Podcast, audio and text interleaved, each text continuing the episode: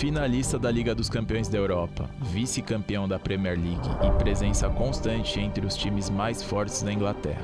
Dá para dizer com segurança que o Tottenham é um dos protagonistas no atual cenário do futebol mundial.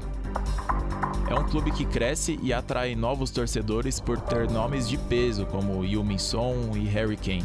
Mas há muito tempo o time não vence o campeonato inglês.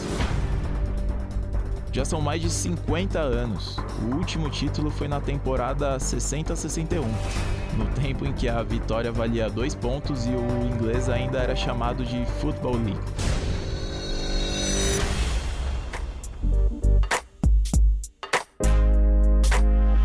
Eram 22 times na época, em formato de pontos corridos e em turno e retorno.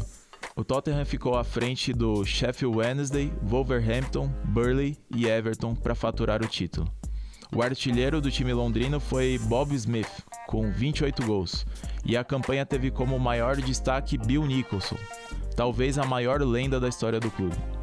Nicholson foi jogador, técnico, diretor técnico e olheiro do Tottenham, ficando no clube por 36 anos. Venceu o campeonato inglês de 50 a 51 e depois em 60 a 61 ainda como atleta. Depois virou treinador e conquistou três Copas da Inglaterra, somando uma Copa da UEFA, uma Recopa Europeia e alguns troféus menores. No total foram 16 títulos pelo clube. É uma história honrosa, mas poderia ter sido muito mais. Bill Nicholson perdeu metade da carreira servindo a Inglaterra na Segunda Guerra Mundial. Por ser jogador, ele foi acompanhado de um preparador físico e voltou de lá como sargento instrutor. Ele foi convidado de honra em vários clubes depois que voltou, como agradecimento aos serviços prestados. Ter orientado uma tropa inteira ajudou Bill a melhorar como administrador no futebol e contribuiu para ele ser visto como um profissional competente, fosse como treinador ou diretor. A relação entre o Tottenham e os militares voltou a ser assunto recentemente. O Heung-min Son se livrou do exército sul-coreano de última hora, com um título dramático pela seleção do país.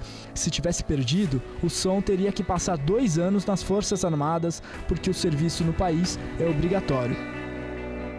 O podcast Acréscimos conta essa e outras histórias do som no episódio dessa semana. O atacante tem sido letal nas finalizações e mostra a técnica apurada, como quem sempre esteve à vontade com a bola.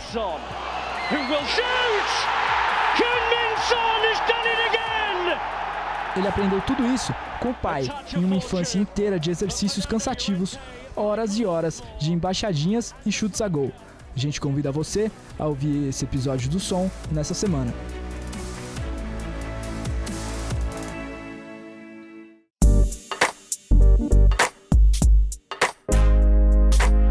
Esse foi o podcast Acréscimos, que teve roteiro de Arthur Sandes e Vitor Rocha, colaboração de Matheus Colasso e edição de Evelyn Argenta e Gabriela Varela.